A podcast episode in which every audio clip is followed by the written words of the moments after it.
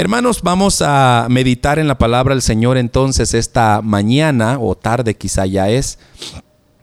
Y lo vamos a tenemos un tema muy interesantísimo que el Señor ha puesto en mi corazón compartirlo. No es un tema nuevo, diferente, pero sí es un tema que, hermanos, amerita nuestra atención en este tiempo difícil que estamos viviendo. Voy a invitarle a que abra su Biblia en el libro de Números.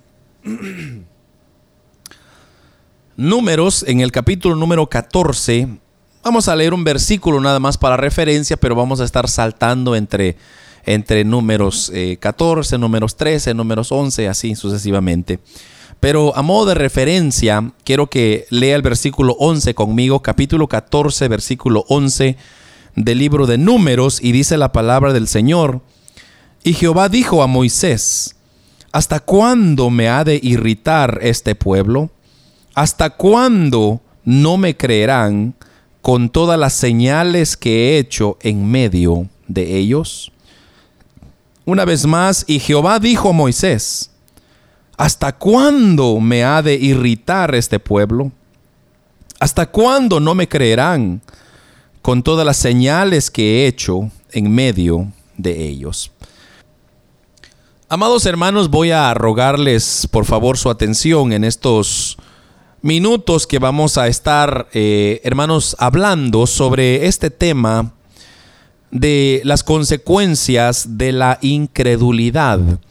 Eh, cuando meditaba, hermanos, en este tema, algo que venía tocando mi corazón es que esto de la incredulidad no es algo nuevo que ha surgido últimamente, en nuestra generación, sino que desde un principio, hermanos, eh, el hombre ha venido lidiando con este problema, con esta enfermedad que de no creer a un Dios que, hermanos, se ha encargado nada más que bendecir, nada más que darle, hermanos, lo mejor de sí para su pueblo.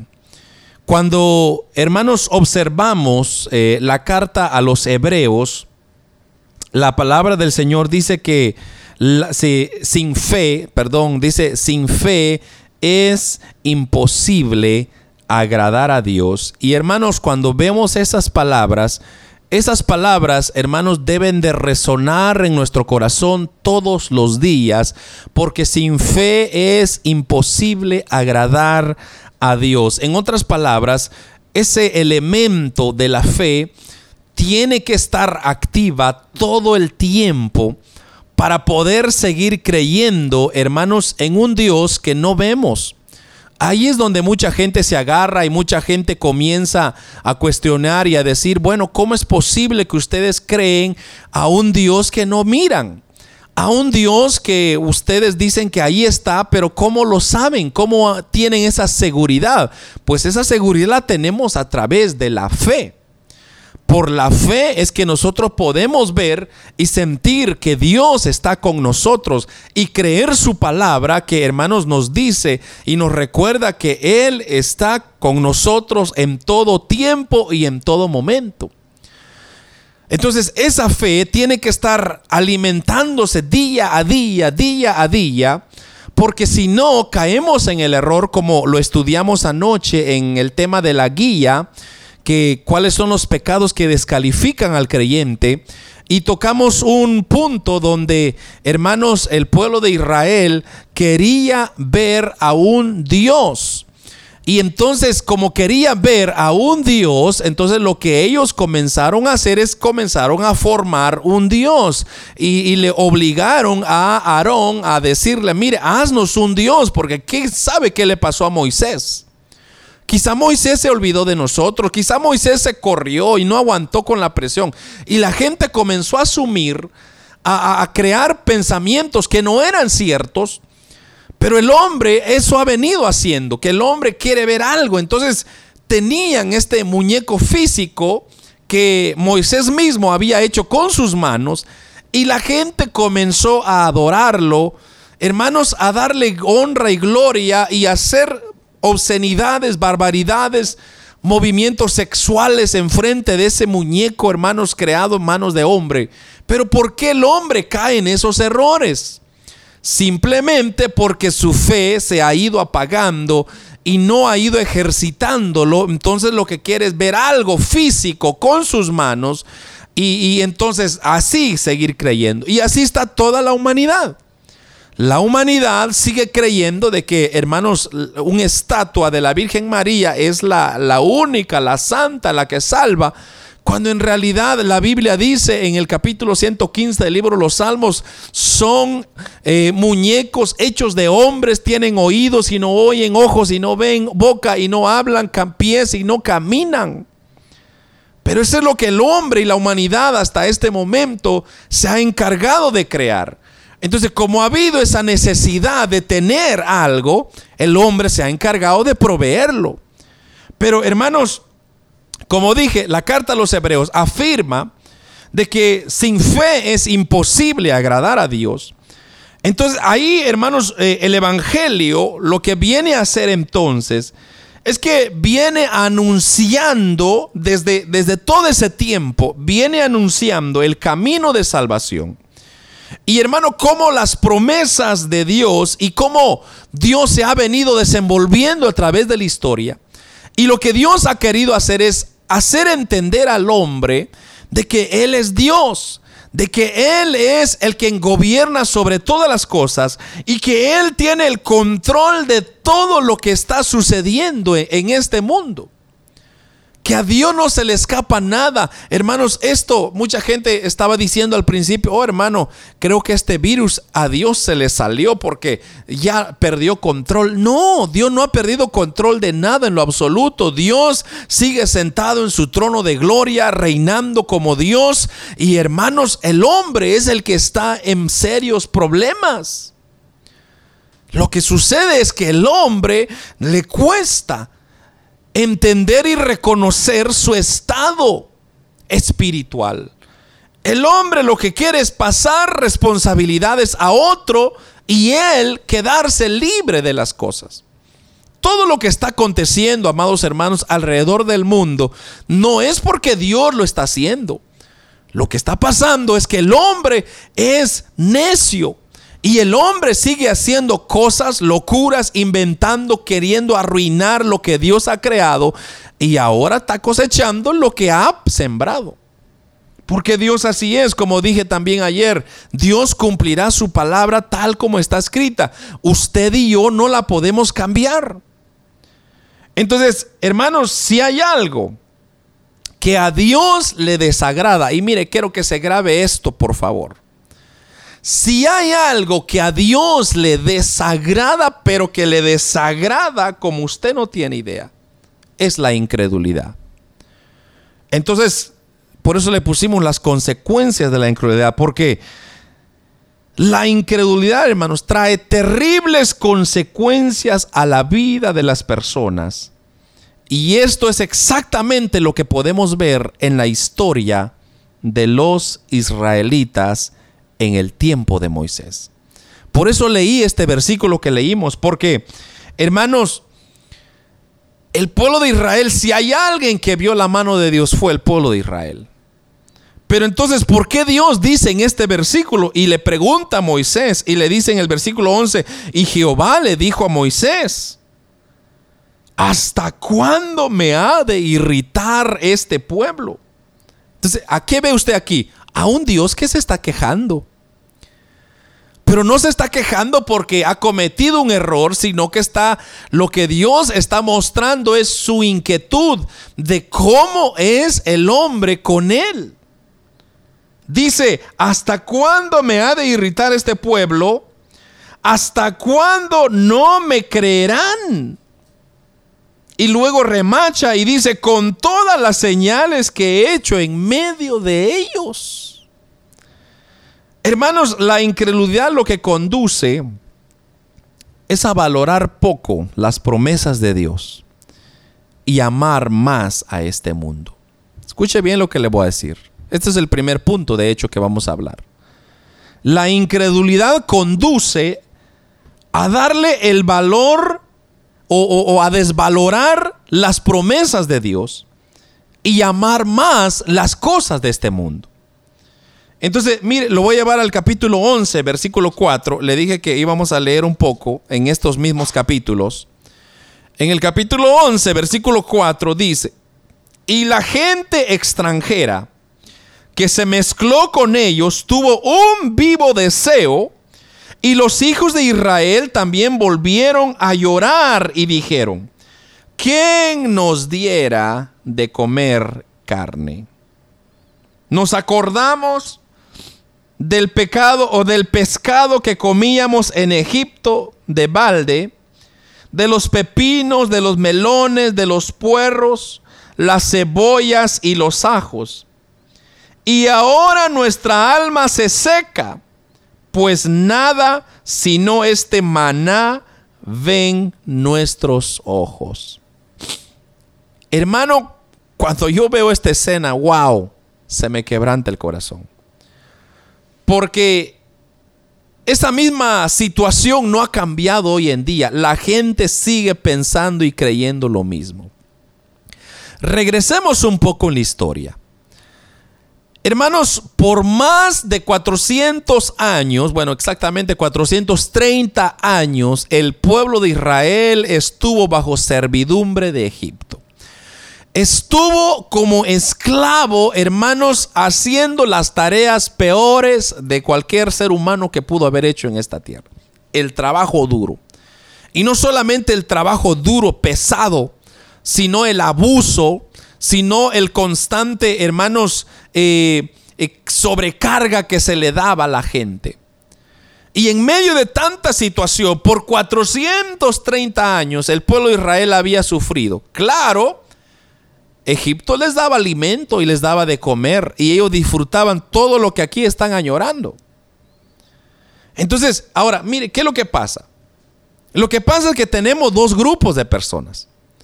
Tenemos las personas que dicen que se mezclaron con el pueblo de Israel porque lo que sucedió fue que cuando salió el pueblo de Israel de Egipto, hubo gente que no era judía, pero que también se, estaba, se había escapado de igual manera como hoy en día. Mucha gente está escapando de su país para entrar a otro, para una mejor vida. Entonces, hubieron gente que se mezcló con el pueblo de Israel.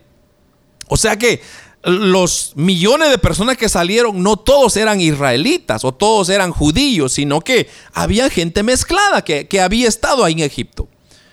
Pero viene esta gente, entonces, ahora, nótese bien, esta gente que no tenía temor de quién era Dios, dice ahí exactamente en el versículo, la gente extranjera que se mezcló con ellos tuvo un vivo deseo, dice ahí, y los hijos de Israel también volvieron a llorar. Ahora, ¿quiénes fueron los que comenzaron? Las personas impías. Las personas que no conocían a Dios fueron los que incitaron al pueblo de Israel.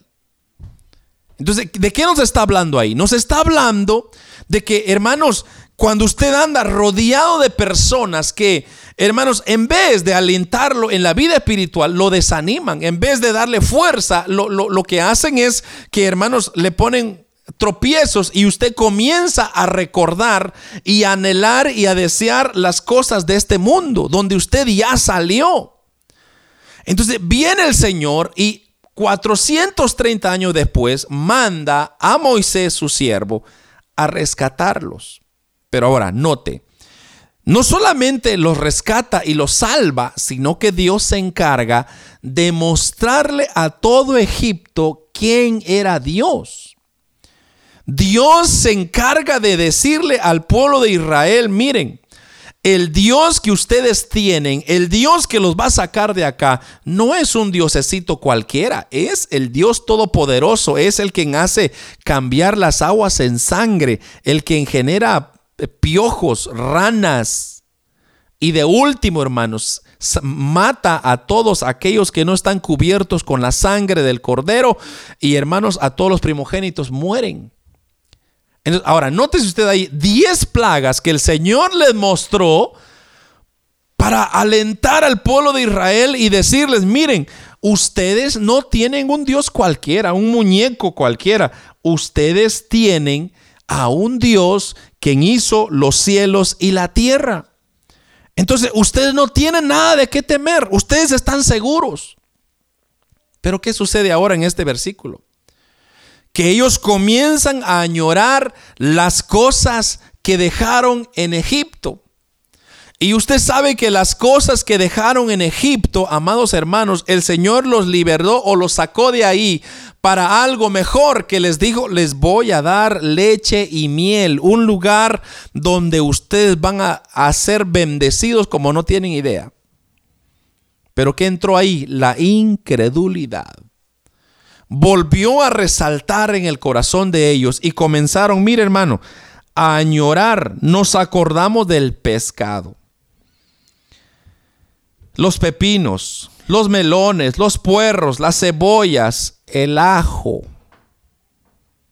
Como que si esas cosas, hermano, mire, cuando hablamos de estas cosas, ¿de qué estamos hablando? ¿De cosas que benefician el alma? No, de cosas que alimentan el estómago. Y así es el hombre hoy en día. Está preocupado más por su estómago que por su vida espiritual.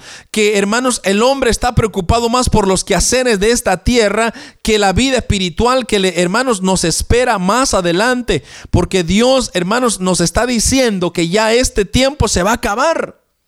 Este tiempo está contado, amados hermanos. Ya nosotros estamos cerrando, como dije ayer, estamos viendo ya la línea final para cruzar la carrera y hermanos, ganaremos la corona de vida si es que estamos corriendo en la pista. Si no, entonces solamente nos espera un solo lugar y es el infierno mismo donde hermanos seremos atormentados o serán atormentados porque Dios nos libre, serán atormentados por una eternidad.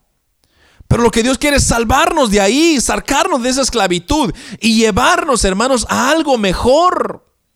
Dios lo que desea es que su pueblo entienda de que hermanos debemos de desechar esa incredulidad que hay en nuestra mente y corazón y seguirnos proyectando. Sí, la situación que estamos viviendo es difícil. Sí, hermano, no es fácil para nadie estar encerrado. Sí, quizás muchos estamos pasándola nada más. Quizás no hay, hermanos, eh, aumentos. Quizás no hay mucho trabajo, pero mire hermanos, Dios no nos ha dejado nunca y nunca nos dejará. Dios siempre proveerá para su pueblo. Lo que usted tiene que hacer es seguir confiando, seguir creyendo, seguir esperando en la voluntad de Dios y usted verá cómo Dios siempre proveerá para sus hijos. Lo que pasaba es que la gente, hermanos, el valor que le dio a las promesas de Dios fue por lo más mínimo y le dio valor a las otras cosas que no importaban. ¿Cómo es posible que ellos desprecian el pan del cielo? Un, pan que fue creado, hermanos, de las mismas manos de Dios para alimentar a su pueblo. Despreciar eso por unos ajos, por unas cebollas, por unos puerros. Qué triste es la condición en la cual el hombre se encuentra. Hermanos, al no creer a las promesas de Dios, a las promesas que Dios nos ofrece, entonces lo que nosotros estamos haciendo es dando, vanagloriándonos en las cosas de esta vida, de, de estas cosas que son pasajeras. Pero en realidad lo que Dios quiere, hermanos, es que nosotros aprendamos a creerle a Dios y olvidarnos de las cosas temporales, Hermanos, todas estas cosas que nos rodean van a pasar. Hoy, hermanos, estamos en una pandemia, mañana vamos a salir de ella y vienen otras si el Señor aún no ha venido. Pero, hermano, por lo que estamos viendo, por lo que se están observando bíblicamente, ya las señales nos están diciendo lo que dice en San Mateo capítulo 24, y cuando comiencen ustedes a ver estas cosas, erguíos, dice, alertaos, pongan oído, mantengan la mente enfocada en aquel, porque ya estos son principios de dolores. O sea que todo esto que nos está aconteciendo, hermanos, ya en el Medio Oriente ya hay naciones que se están uniendo para la preparación de la plataforma del anticristo. Recuérdese que nosotros no vamos a ver al anticristo. Lo que va a detener al anticristo es la iglesia en esta tierra. Pero eso no significa que no se va a ir preparando. Toda la plataforma se está preparando para ese momento. Gracias a Dios que nosotros vamos a salir de acá y nos vamos en un abrir y cerrar de ojos y entonces vendrá sobre esta tierra lo más peor, lo más duro, lo más difícil. Y hermanos, cuando comience a reinar, oh hermano, ese anticristo, ese no tendrá lástima de nada. Pero ahorita lo que está deteniendo al anticristo es la iglesia. Por eso, hermanos, eh, no sé si debo de, remachar esto, pero usted no se aflige lo que el mundo está diciendo, de que, oh hermano, nos van a controlar, oh hermano, el microchip nos van a meter a través de una vacuna. No, hermano, usted es hijo de Dios, no le van a meter nada. Dios no permitirá semejante cosa. El microchip va a servir como un medio de identificación en el tiempo del anticristo. Claro, ya hoy lo están usando, pero hoy lo están usando como un medio de prueba a ver si está funcionando o no. Pero, hermanos, cuando usted tiene a Dios, usted su preocupación tiene que ser cómo mantengo mi vida, mi relación con Dios para que no vaya yo a quedar descalificado, como dijo el apóstol Pablo. Entonces, lo primero es, la incredulidad nos conduce a valorar, a valorar poco las promesas de Dios y amar más a este mundo. Lo segundo es que la incredulidad nos guía a la cobardía. Hermano, y eso lo voy a llevar en el capítulo 13 ahora de este mismo, de este mismo libro de números, capítulo 32. Mire lo que dice el capítulo 32 y 33 de números. Y hablaron mal entre los hijos de Israel de la tierra que habían reconocido, diciendo, la tierra por donde pasamos para reconocerla es tierra que traga a sus moradores. Y a todo el pueblo que vimos en medio de ella son hombres de grandes estatura.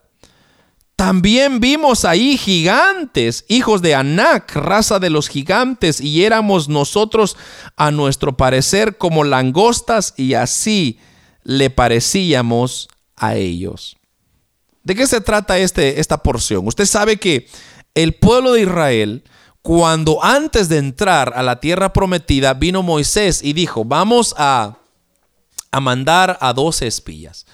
Una de cada tribu, un príncipe de cada tribu va a ir y va a ir a, a observar cómo es la tierra de Canaán, que la tierra que Dios nos ha dado. Y ustedes van a traernos un reporte y ustedes van a, decirnos, bueno, cómo, cómo está la situación allá. Y entonces ellos van en, la, en esa misión.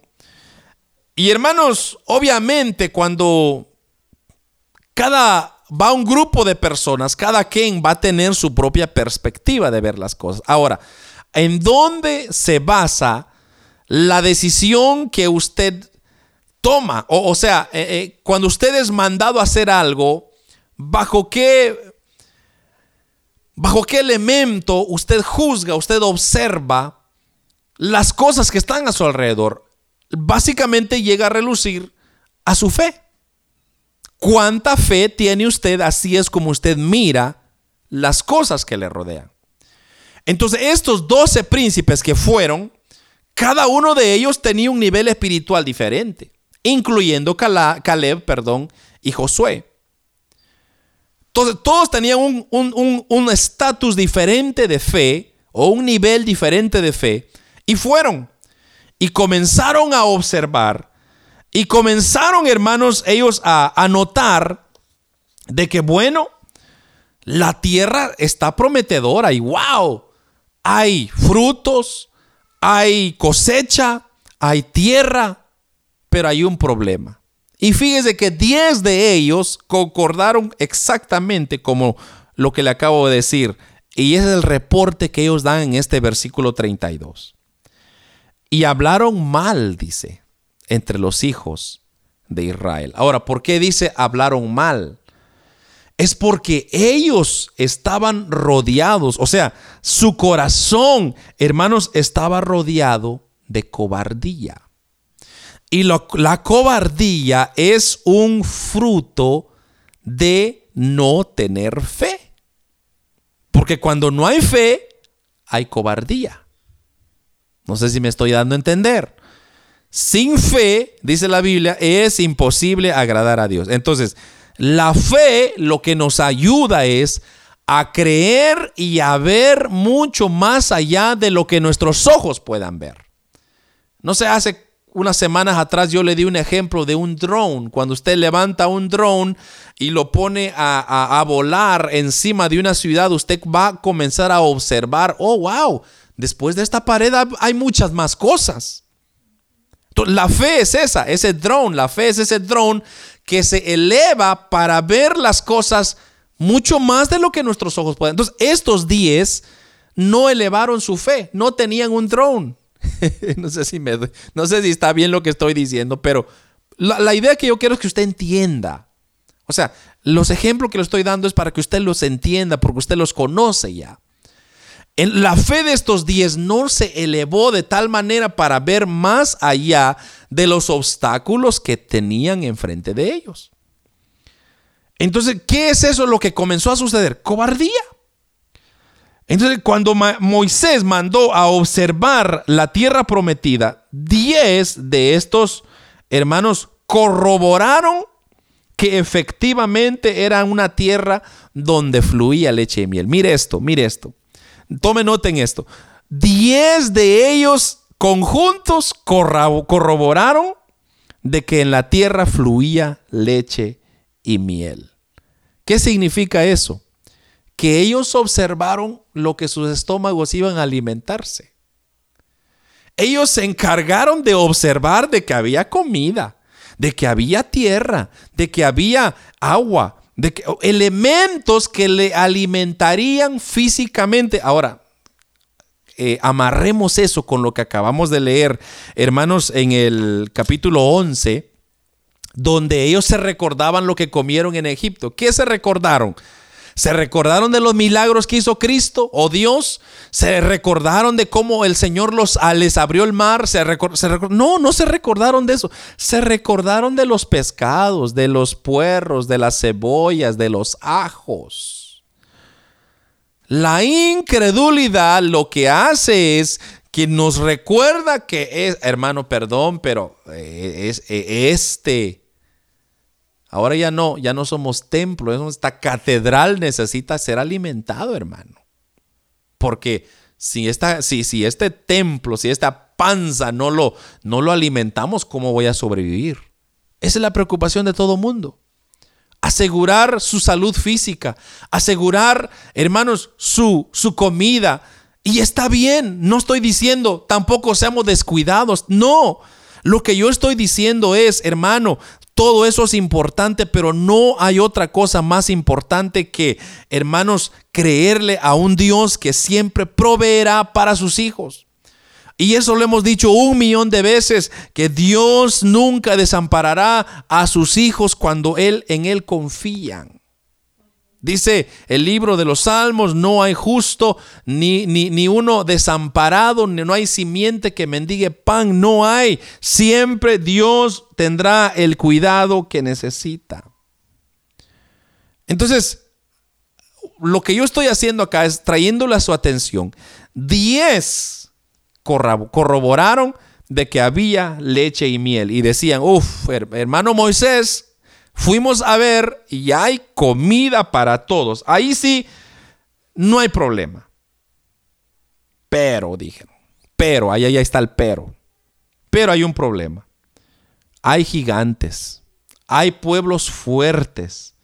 Y nosotros no somos ni siquiera como langostas, nos acabarían.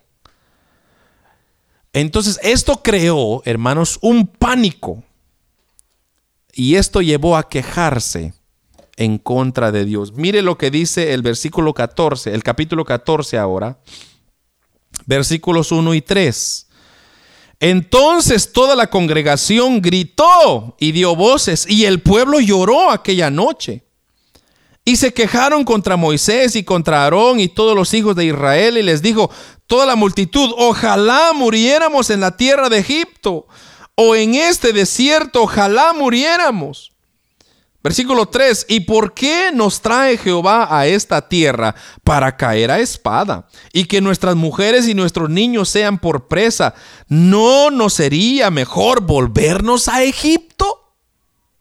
Oh hermano, 10 en contra de 2, obviamente los 10 ganan. La gente le va a creer a los 10. ¿Por qué? Porque la gente estaba preocupada por la carne, por lo físico, por las cosas materiales que pasan, hoy están y mañana no están.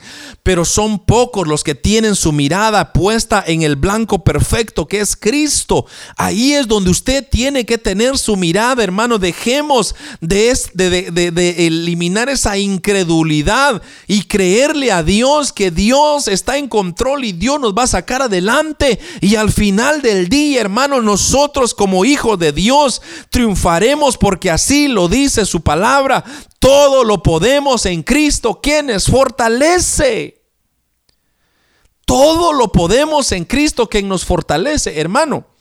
El problema es que nosotros nos preocupamos mucho por esta tierra, por hacer tesoros en esta tierra. Mire, hermano, usted puede tener y ser dueño de todo Canadá si usted quiere. Usted puede ser dueño de lo que usted desea y, hermanos, tener lo que usted tenga.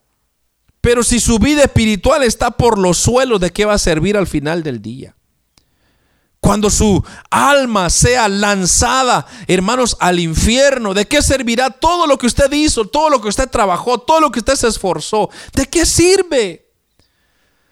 Hermanos, lo que nosotros tenemos que darle prioridades a nuestra alma, nuestra alma. Salvemos nuestra alma, nuestra relación con Dios, nuestra comunión con Dios. Sigamos creyendo que Dios nos sacará delante de todo, en todo.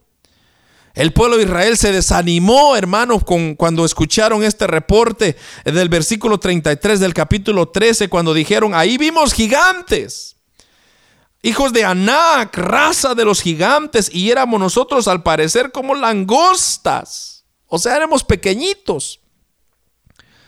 Pero y entonces, ¿dónde quedó, hermanos, todo eso que Dios les mostró en el desierto, todo eso que Dios les dijo, yo estaré con ustedes en todo momento, en todo tiempo. ¿Dónde quedó eso? La incredulidad. El miedo los llevó al error de quejarse y este miedo estaba fundado en la incredulidad.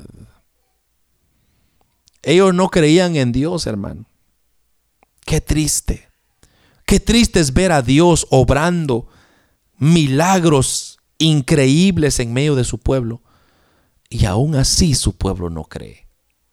Dios ha hecho milagros en personas, hermanos, que han sido sanados de cáncer, han tenido hijos que no podían dar hijos y ahora tienen hijos y ahora le han dado la espalda a Dios. Qué triste. Qué tristeza es ver los prodigios y milagros de Dios en su vida, no en otros, en su vida, y todavía tener duda de que Dios existe y todavía tener duda de que le voy a dar gloria a Dios o no. Hermano, usted y yo somos un milagro el día de hoy. ¿Cómo no vamos a darle honra y gloria a nuestro Dios, hermano, si Él tiene el control de la vida misma y la muerte está en sus manos? Si Él quiere acabarnos, nos acaba, pero no es así. Dios no opera como el hombre. Dios está dándonos oportunidades para que reconozcamos, hermanos, y quitemos esa incredulidad que nos está, eh, eh, que nos está, hermanos, robando todo lo que Dios quiere darnos. Ellos no creían, hermanos, que Dios podría darle la victoria si el Dios había abierto el mar rojo enfrente de sus ojos, usted me va a decir que Dios no los iba a ayudar a enfrentar estos gigantes. Claro que sí. Entonces, ¿qué es lo que estaba pasando? Hoy en día, hermanos, muchas personas confirman o afirman que, hermanos, no, yo no creo en Cristo porque voy a fallar. Así, así hay mucha gente y mucha gente por eso no quiere afirmarse con Dios porque dicen, es que hermano, yo soy humano. Es que yo no voy a poder vencer. Es que los gigantes me atemorizan y, es que voy a convertirme, pero luego voy a caer y, luego quizás le voy a fallar a Dios. Y yo no quiero estar jugando con Dios. Mejor no, no, no me comprometo, mejor no acepto a Cristo porque es que, es que seguir a Dios es peligroso. Eso significa que tengo que dejar mis, mis vicios, mis cosas, mis, mis, caracteres, mis actitudes. Entonces, mejor me quedo acá. Eso se llama incredulidad. Hermanos, no creen de todo su corazón porque ellos piensan que Dios no puede darles la victoria cuando hermanos están tan confundidos. ¿Cómo Dios no nos va a dar la victoria si cuando usted reconoce en su corazón que Jesucristo es su Señor, hermano, ahí todas las cadenas son rotas y viene una investidura poderosa de Dios sobre su vida? Y no es usted, no es porque yo soy, es que yo soy súper espiritual, no, es por la gracia, la misericordia del Señor, el Espíritu Santo de Dios está conmigo y es a través de Él que yo sigo adelante peleando la batalla, sigo adelante peleando. Pero si no es así, Mucha gente prefiere condenarse, irse al infierno y hermanos y decir delante de Dios aquel día, "Oh, hermano, oh Dios, es que es que yo tuve miedo." ¿Sabe qué le dijo el Señor a los discípulos una vez? Le dijo, "Hombres de poca fe." Cuando ellos Jesús iba dormido en la barca y se levantó una tormenta y ellos no vieron más de allá de la tormenta. Si con ellos estaba el maestro, hermanos, entonces lo que ellos pudieron haber dicho es, bueno, si el Señor está con nosotros, pues acerquémonos con Él. Y si Él quiere que nos muramos acá, aquí nos vamos a morir todos con Él. No, ellos comenzaron a paniquear y comenzaron a decir, oh Dios mío, ¿cómo es posible que Dios, Jesús está dormido cuando hay una tormenta? el Señor se levanta y le dice, hombres de poca fe. ¿Cómo es posible que ustedes no creen, no ven más allá de los problemas, de las circunstancias, de las olas? El mundo está paniqueando, hermanos, con esta pandemia. El mundo está paniqueando porque no sabe qué hacer. Nosotros estamos contentos y estamos en paz. Porque venga lo que venga, pase lo que pase, yo sé para dónde voy con vacuna, sin vacuna, lo que sea, hermanos, el Señor me sostendrá y Él me guardará y su mano me guiará hacia la meta final. ¿Y usted? ¿Qué es lo que le preocupa? ¿Y a usted qué es lo que le asusta? ¿Y a usted, hermanos, por qué sigue dudando del poder de Dios? Yo analice su vida. Pero yo, hermanos, el pueblo de Israel estaba pasando esa situación. Entonces, ahora Bien entonces que el versículo que leímos, hermanos, y eso sería el tercer punto, la incredulidad conduce a la rebeldía en contra de Dios. Y mire hermanos, el capítulo 16. Capítulo 16, versículos 1 al 3. Y hay varios versículos, pero voy a ver si los leo todos.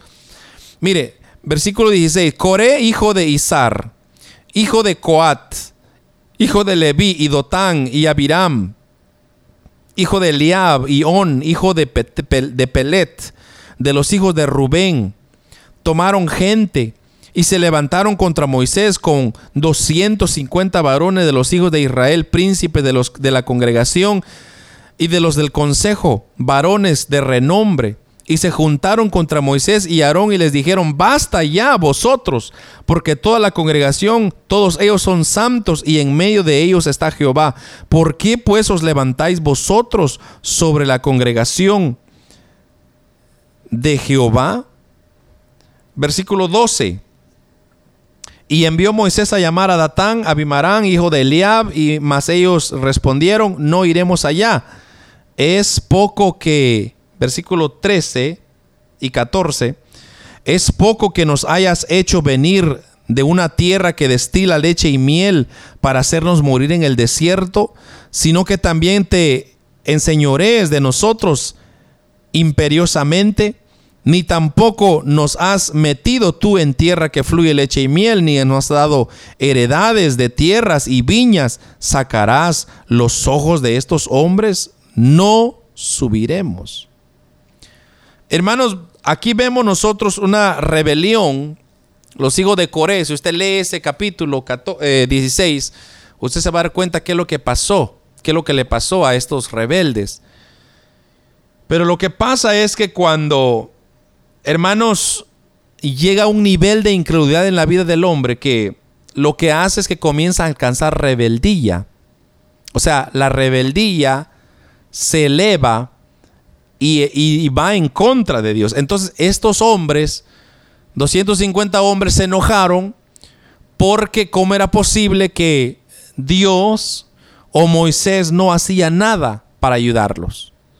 O sea, como que diciendo, este Moisés no sirve para nada. Entonces nosotros tomaremos carta en el asunto, porque si usted regresa en el capítulo 14, si no me equivoco, ahí eh, en el los versículos que leímos, eh, sí, versículo 4, capítulo 14, versículo 4, mire lo que dijo el pueblo. Y decían el uno al otro, designemos un capitán y volvámonos a Egipto. O sea que el pueblo decidió escoger un nuevo capitán. O sea, en vez de decir, ya no queremos a Moisés, entonces ahora vamos a escogernos a otro que quizá este nos pueda guiar. Y se levantó uno. Y varios, más bien, no uno. Los hijos de Coré. Y se levantaron y dijeron, miren, síguenos a nosotros. Nosotros nos vamos a encargar de proveerles a usted. Los vamos a llevar directo a Egipto. Hermano, cuando yo veo esto, hay gente que está disponible, esperando la oportunidad para que cuando usted se encuentre desanimado, cuando usted se encuentre en sus momentos más bajos de incredulidad, hay gente que está lista para ofrecerle a usted y irse y llevarlo de vuelta a Egipto. Egipto es una representación del mundo, de pecado, donde, hermanos, ahí lo único que hay es el estilo de vida que nosotros teníamos antes. Nos llevará al alcohol, a la droga, a la prostitución, a, todo, hermanos, a, todo pecado que usted cometía antes, es lo que el mundo nos quiere llevar. Y hermanos, cuando existe esa rebeldía, entonces estamos en serios problemas. Porque cuando nosotros nos rebelamos en contra de las promesas de Dios, entonces Dios tiene que tomar una decisión muy fuerte. Y esa decisión es de eliminarnos o abandonarnos en los deseos de nuestro corazón. Y hermano, Dios nos libre caer ahí. Porque si Dios nos abandona a los apetitos y deseos nuestros, el único que tomará control ahí es Satanás y que el Señor lo reprenda. Él tomará y se encargará de que usted vuelva a Egipto y, y, haga más peor de lo que usted era antes. Hay casos que lo hemos visto y son reales. Gente que alababa a Dios con todo su corazón en la iglesia eran líderes, estaban involucrados, servidores y ahora ¿dónde están? Ellos decidieron regresarse a Egipto. Hubo alguien que los llevó. Y esas personas después se lavan las manos y dicen, bueno, ustedes me siguieron porque quisieron. Hermano, no se mueva, no siga al hombre por nada en este mundo. Siga a Dios. Hermanos, ame a Dios. Llénese de Dios. Llénese de fe. Llénese de fe. Llénese de fe. Porque sin fe es imposible agradar a Dios. No podemos vivir un evangelio sin fe. Usted necesita fe, mantenerse de las promesas de Dios, porque si no las consecuencias, amado hermano, serán terribles. Coré les fue mal. Se abrió la tierra y se los comió, se los tragó. Quizá Dios no va a hacer lo mismo con usted.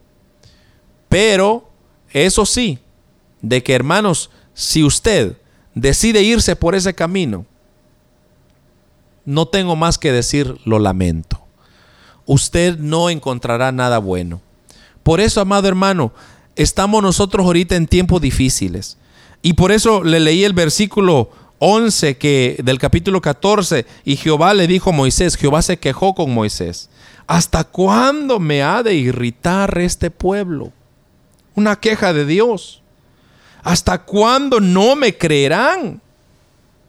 Con todas las señales que he hecho en medio de ellos. Yo le pregunto, hermanos, ¿qué señales ha hecho Dios con usted? Usted podría decir, oh, yo nada, hermano, yo no creo que haya visto la mano de Dios. Usted estaría mintiendo si haga eso. usted está seguro, piense, piense, usted me va a decir que Dios no ha hecho nada por usted. Oh hermano, Dios ha hecho demasiado por nosotros. Dios es un Dios que cuida de sus hijos y promete estar con ellos en todo tiempo y en todo momento. ¿Cómo vamos nosotros a decir, no voy a creer a Dios? En estos días de Navidad, de fin de año, mucha gente se olvida de su Dios. Mucha gente piensa de que, oh hermano, que las fiestas, yo no puedo aguantar las fiestas. Pues con toda su fiesta se va a quedar y se va a ir al infierno porque así dice la Biblia. Hermanos, las fiestas lo único que hacen son relajos, tiempos pasajeros, gustos carnales. Usted puede celebrar aún, hermano, una rica cena con su familia, honesta, honradamente, honrando a Dios. Todo eso se puede hacer sin ofender, sin pecar. Y esto me lleva a lo último que la incredulidad nos conduce a la condenación eterna. Hermanos, cuando yo veo el, en esta porción, y esto lo voy a, hoy sí lo voy a llevar hasta el Nuevo Testamento, Hebreos, este libro maravilloso de Hebreos. Hebreo nos da una tremenda lección sobre la condenación eterna, capítulo 3, versículo 14 al 19 Mire lo que dice, se lo voy a leer. Porque somos hechos participantes de Cristo con tal que retengamos firme hasta el fin nuestra confianza desde el principio. Entre tanto que se dice, si oyeres hoy su voz, no endurezcáis vuestros corazones como en la provocación. ¿Quiénes fueron los que, habiendo oído, le provocaron? ¿No fueron todos los que salieron de Egipto por mano de Moisés? ¿Y con quienes estuvo él disgustado 40 años? ¿No fue con los que pecaron cuyos cuerpos cayeron en el desierto? ¿Y a quienes juró que no entrarían en su reposo sino aquellos que desobedecieron? Y vemos que no pudieron entrar a causa de su incredulidad. Ahí está. Entonces Dios se enojó con el pueblo de Israel y Dios le dijo, bueno, así que ustedes han decidido darle más credibilidad a su incredulidad, entonces ustedes se mueren. Pero yo no los voy a, matar de un solo. Van a caminar 40 años en este desierto hasta que se mueran. Y estos niños que sí creyeron, con la excepción de Caleb y Josué, ellos entrarán y verán la tierra prometida. Hermano, qué dolor, qué tristeza es terminar muerto en un desierto sin esperanza, sin Dios, sin consuelo. ¿Por qué? Todo porque ellos no le creyeron a Dios. Entonces, estos versículos de Hebreos creo que sella de que lo que pasa es que cuando nosotros no le creemos a Dios, eso nos lleva entonces a la condenación eterna. Hermanos, así hoy muchos no creen en Cristo. No creen en que Dios puede otorgarles una nueva vida. Entonces, ¿qué va a pasar con ellos? Quedarán excluidos. Y se quedarán, hermanos, a ver todo el desenlace que va a venir a esta tierra. Y esta tierra le espera, hermanos, no cosas buenas, sino cosas terribles cosas que yo no le deseo a nadie. Pero todo, hermanos, ¿por qué? Por falta de creerle a Dios. Entonces, ¿por qué no creerle a Dios? Sería la pregunta. ¿Qué es lo que nos detiene? Hermanos, si Dios ha sido más que buenísimo con nosotros. Dios nos ha amado, nos dio a su Hijo unigénito a morir en la cruz del Calvario, todo para que nosotros ahora disfrutemos de su gracia, de sus bendiciones. Yo creo que es tiempo, hermano, de volvernos a Dios. Es tiempo de, de que usted y yo reconozcamos que le hemos fallado a Dios, le hemos ofendido a Dios. Pero lo bueno es que tenemos vida. y tenemos esperanza. Y eso se traduce, hermanos, en, en tiempos de que Dios quiere tratar con nosotros. Dios nos está llamando a que le creamos a Él. Dios nos está diciendo, ya dejes de dudar de que yo soy real, de que yo soy un Dios. Tú necesitas doblegar tu corazón a Dios. No es en tus fuerzas ni en las mías, sino es en el poder de su gracia. Oramos, Padre que estás en el cielo. Señor, gracias por tu palabra, porque hemos entendido que la incredulidad, la incredulidad no nos ayuda en nada, Señor. Sino más bien lo que hace es que nos aleja de tus promesas y nos lleva y nos conduce a una condenación eterna. Señor, ayuda a mis hermanos que tienen sus dudas. Ayúdales, Padre. Dígale, Señor, ayúdame. Como dijeron muchos en el los tiempos de Jesús, ayuda mi incredulidad, Señor. Solo falta creer que Dios puede hacer cosas grandes. Cosas grandes, cosas maravillosas. Gracias, Padre. Si tú estás sintiendo en tu corazón esta noche o esta tarde, perdón, darle tu vida a Él, ya dejar de de no creerle. Él te está esperando. Él te está llamando. Él te está diciendo, ven a mí, hijo. Cree en mí. Y yo me voy a encargar de tus problemas. Yo me voy a encargar de que todas las cosas te vayan bien.